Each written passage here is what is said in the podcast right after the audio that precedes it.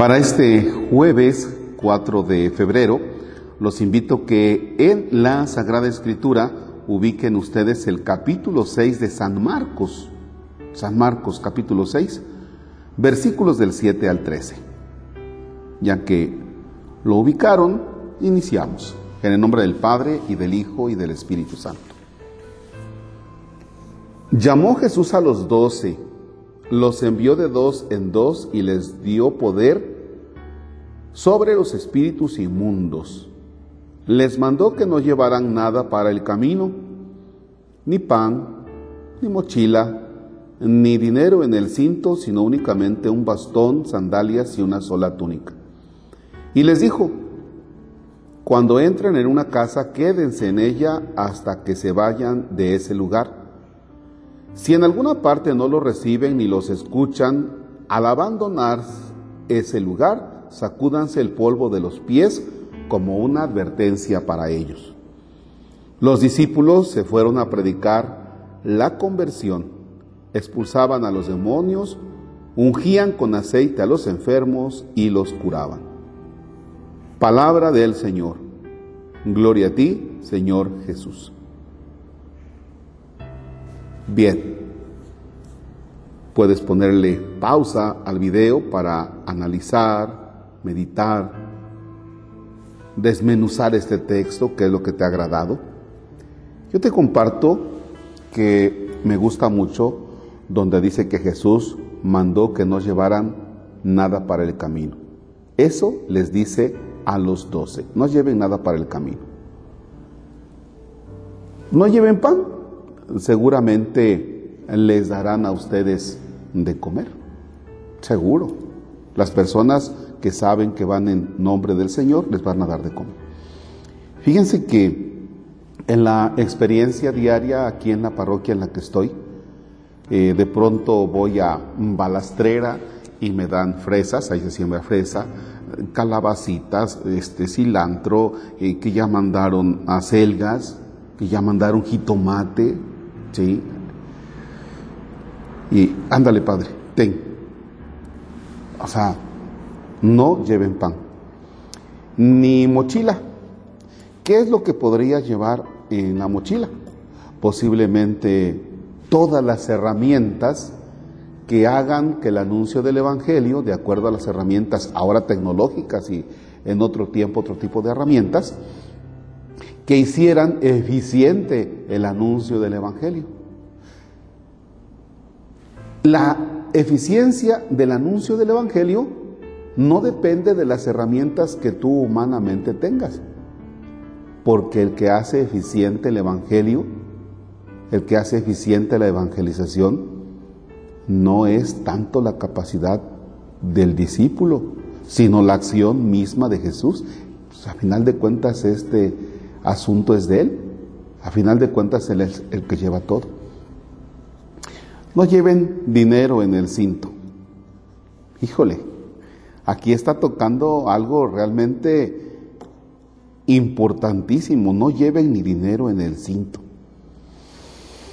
Miren, miren, miren. Si llevara a los discípulos dinero sería, pues no sé, para comprarse algo, nuevamente para hacer eficiente el anuncio del reino. Pero preocuparte por tener el dinero, por tener esa, esa, esa seguridad, dice Jesús, que no sea tu preocupación.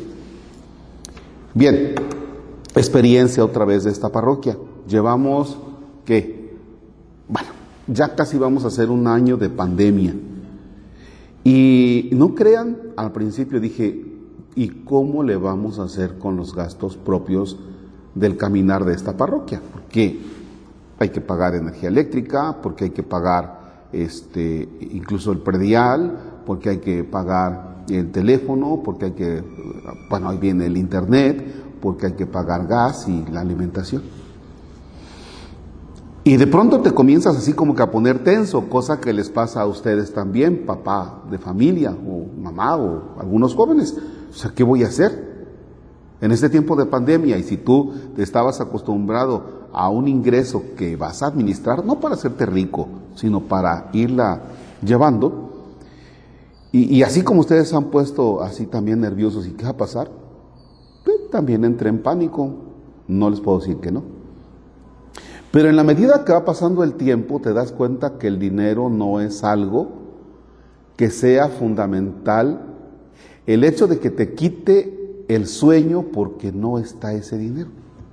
Porque, ¿qué creen? Porque Dios hace que llegue lo necesario. Y ustedes, ustedes, a mí, al menos Marcos, no me han dejado. Entonces el Señor te dice, pues no te estés preocupando por la lana. En este tiempo de pandemia yo he tratado de hacer la experiencia de que, por ejemplo, difuntos, enfermos, oye, pues si ya tienen que pagar su medicamento, tienen que pagar la caja, tienen que pagar, pues que yo no esté celebrando la Eucaristía, que yo no esté celebrando los sacramentos para sacar dinero. Y así se los digo, o sea, de plano, así, derechito, sino que realmente tú vivas para el anuncio. Y es difícil, ¿eh? Es difícil. O sea, ¿cómo irte confiando en el Señor? Pero lo dice aquí, lo dice, no lleven ni dinero en el cinto, ya, ya verán que esto se soluciona. ¿Ya? Lleven únicamente un bastón, sandalias y una sola túnica. O sea, lo que el Señor le pide al discípulo es el abandono. O sea, miren, esto, yo estoy detrás de ustedes, yo lo respaldo. Ustedes nada más vayan. Ustedes vayan. Bueno, eso es lo que a mí me dice hoy el Evangelio. Pero tú también eres discípulo. ¿eh? Tú también eres discípulo. Y propiamente lo que nos dice el Señor es, yo estoy detrás de ustedes para respaldarlos. Bueno, ¿qué más te dice este texto? Tienes la posibilidad de irlo meditando ahora. Padre nuestro que estás en el cielo, santificado sea tu nombre, venga a nosotros tu reino. Hágase tu voluntad en la tierra como en el cielo. Danos hoy nuestro pan de cada día, perdona nuestras ofensas como también nosotros perdonamos a los que nos ofenden. No nos dejes caer en tentación y líbranos del mal. Vamos a hacer una de María por todos los difuntos. Dios te salve María, llena eres de gracia, el Señor es contigo. Bendita eres entre todas las mujeres, bendito el fruto de tu vientre Jesús. Santa María, Madre de Dios, Ruega, Señora, por ellos y por nosotros los pecadores, ahora y en la hora de nuestra muerte. Amén. Las almas de los fieles difuntos por la misericordia de Dios descansen en paz, así sea. Si por tu sangre preciosa, Señor, los has redimido, que los perdones te pido por tu pasión dolorosa. Señor, esté con ustedes. La bendición de Dios Todopoderoso, Padre, Hijo y Espíritu Santo, descienda sobre ustedes y permanezca para siempre. Amén. Ánimo.